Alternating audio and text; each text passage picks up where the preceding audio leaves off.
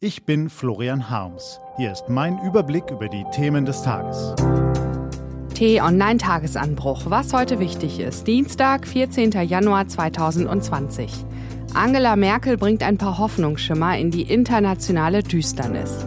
Gelesen von Ivi Strüving.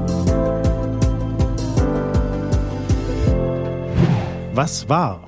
Wenn die tektonischen Platten der Weltpolitik beben und das Getöse der Ichlinge zur Kakophonie anschwillt, dann wächst die Sehnsucht nach Ausgleich, Stabilität und Stille.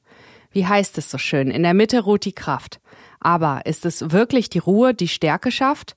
Wer den Kopf hebt und über die Grenzen unseres Landes hinausschaut, kann den Rest der Welt für einen Augenblick in drei konzentrischen Kreisen betrachten. Da ist im ersten Kreis zunächst Europa der erfolgreichste Staatenbund der Welt, der Millionen Menschen Frieden, Wohlstand und Sicherheit beschert, aber nicht weiß, wie er seine Erfolgsgeschichte im 21. Jahrhundert fortschreiben soll.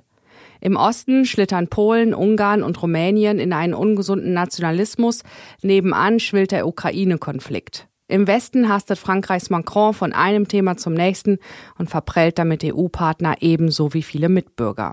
Im Süden haben es die Spanier erst nach mehrmaligen Wahlen geschafft, eine Regierung ins Amt zu hieven, die nun aber von der Gunst baskischer und katalanischer Ultranationalisten abhängt. Im Norden bereiten sich die Briten auf die glorreiche Zeit ohne EU vor, ohne zu wissen, was genau das eigentlich sein soll und wie das geht. In Brüssel wiederum hat man nun zwar eine neue Kommission mit großen Plänen, aber noch keine schlüssige Strategie, wie sich die großen Pläne in der auseinanderdriftenden EU umsetzen lassen. Ein politisches Hauen und Stechen vorauszusagen ist da schon fast eine Binse. Auch der zweite Kreis unserer Weltumgebung stimmt kaum frohgemut. Im Süden steht Libyen auf der Kippe zwischen einem eskalierenden Bürgerkrieg und einer fragilen Waffenruhe rivalisierender Warlords ihrerseits aufgepäppelt von konkurrierenden Großmächten. Weder ist das Flüchtlingsproblem gelöst, noch der Kampf um Öl und Gas entschieden. Nebenan droht sich die Seilzone in ein Aufmarschgebiet von Islamisten, Terroristen und Banditen zu verwandeln, das Leid, Not und Gewalt bis nach Europa exportiert. Am Persischen Golf ringen die saudische Wahhabitendiktatur und der schiitisch-autokratische Iran um die Vorherrschaft und fachen die Konflikte im Jemen, in Syrien, im Irak, im Libanon und in Katar immer wieder aufs Neue an. Am Bosporus gerät sich der türkische Präsident wie ein Sultan und teilt die Region gemeinsam mit Russlands Putin auf. Nimm du Idlib, dann nehme ich Kurdistan. Schicksale oder gar Wünsche der Bewohner haben keinen Platz in dieser neokolonialen Politik. Der dritte Kreis erscheint noch prekärer. Der impulsive Donald Trump mag uns ebenso erschrecken wie die Unerbittlichkeit der Pekinger Politbürobosse in Xinjiang und Hongkong. Handelskonflikt, Industriespionage, Währungsmanipulation, der Schlachtenlärm dröhnt seit Monaten um den Globus, aber er ist nur ein Vorspiel des künftigen Duells der beiden Supermächte USA und China im Ringen um die globale Vorherrschaft. Wir sind auf dem Weg in einen neuen Kalten Krieg, nur dass er diesmal in einer globalisierten Welt stattfindet, auch mit digitalen Technologien ausgetragen wird und noch viel mehr Menschen in Mitleidenschaft ziehen dürfte. Drei konzentrische Kreise, aber keine Ordnung. Die deutsche Außenpolitik muss durch ein internationales Minenfeld manövrieren, um die Interessen unseres Landes zu wahren. Macht sie das gut? Kaum ein Tag vergeht ohne einen schlauen Leitartikel, einen klugen Aufsatz oder eine tiefschürfende Rede, die Deutschland Schwäche in der internationalen Politik beklagt. Und es ist wahr. Europa findet trotz der immensen Herausforderungen immer noch nicht zu einer kraftvollen, geeinten Haltung, was auch an fehlenden Impulsen und mangelndem Führungswillen in Berlin liegt. Visionslos, mutlos, schwach, so tönt die Klage über die Außenpolitik der Bundesregierung immer wieder, gelegentlich auch hier im Tagesanbruch. Und beim Außenminister mag sie ja tatsächlich richtig platziert sein. Die Kanzlerin hingegen erscheint derzeit als die einzige Außenpolitikerin von Rang und Format. Sie bringt wenigstens kleine Hoffnungsschimmer in die Finsternis.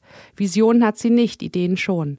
Wenn der Nahe Osten in einen neuen Krieg zu schlittern droht, weil Herr Trump und die Mullahs lieber Risiko statt Schach spielen, dann fliegt sie nach Moskau, um das vereiste Verhältnis zu Wladimir Putin aufzutauen, weil ohne den im Nahen Osten nun mal nichts mehr geht. Aus alten Gegnern werden neue Verbündete. Das Einmaleins der Realpolitik beherrscht Angela Merkel besser als die meisten Bescheidwisser im Hauptstadtgeschnatter. Sie redet den libyschen Kriegsfürsten und deren Unterstützern in Moskau, Kairo, Riad und Ankara so lange gut zu, bis sie in Berlin eine neue Friedenskonferenz ausrichten darf. In der Sahelzone stützt sie die strauchelnden Präsidenten, damit die nicht von Milizen und Terroristen hinweggefegt werden. In Brüssel vermittelt sie zwischen Franzosen und Briten, zwischen West- und Osteuropäern. All diese Schritte mögen klein erscheinen, wenn man die große Brille des Kommentators auf der Nase hat. Dann erscheinen Frau Merkel und die ihren wie Zauderer.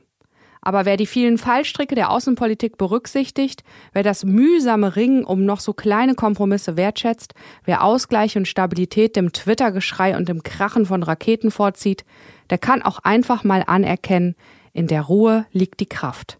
Und das ist durchaus ein Lichtblick. Was steht an? Die T-Online-Redaktion blickt für Sie heute unter anderem auf diese Themen. Die neue EU-Kommission will heute erstens ihre Initiative für einen europaweiten Mindestlohn und zweitens Details ihres Green Deal vorstellen. Auch in Berlin geht es heute um Kohle. Die Bundesregierung verhandelt seit Monaten mit dem Braunkohleunternehmen und den Ministerpräsidenten der Kohleländer über Entschädigungszahlungen für das Abschalten von Kraftwerken. Diese Woche könnte es endlich eine Einigung geben.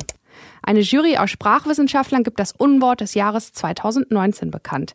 397 Vorschläge wurden eingereicht, darunter Bauernbashing, Ökodiktatur und Umvolkung.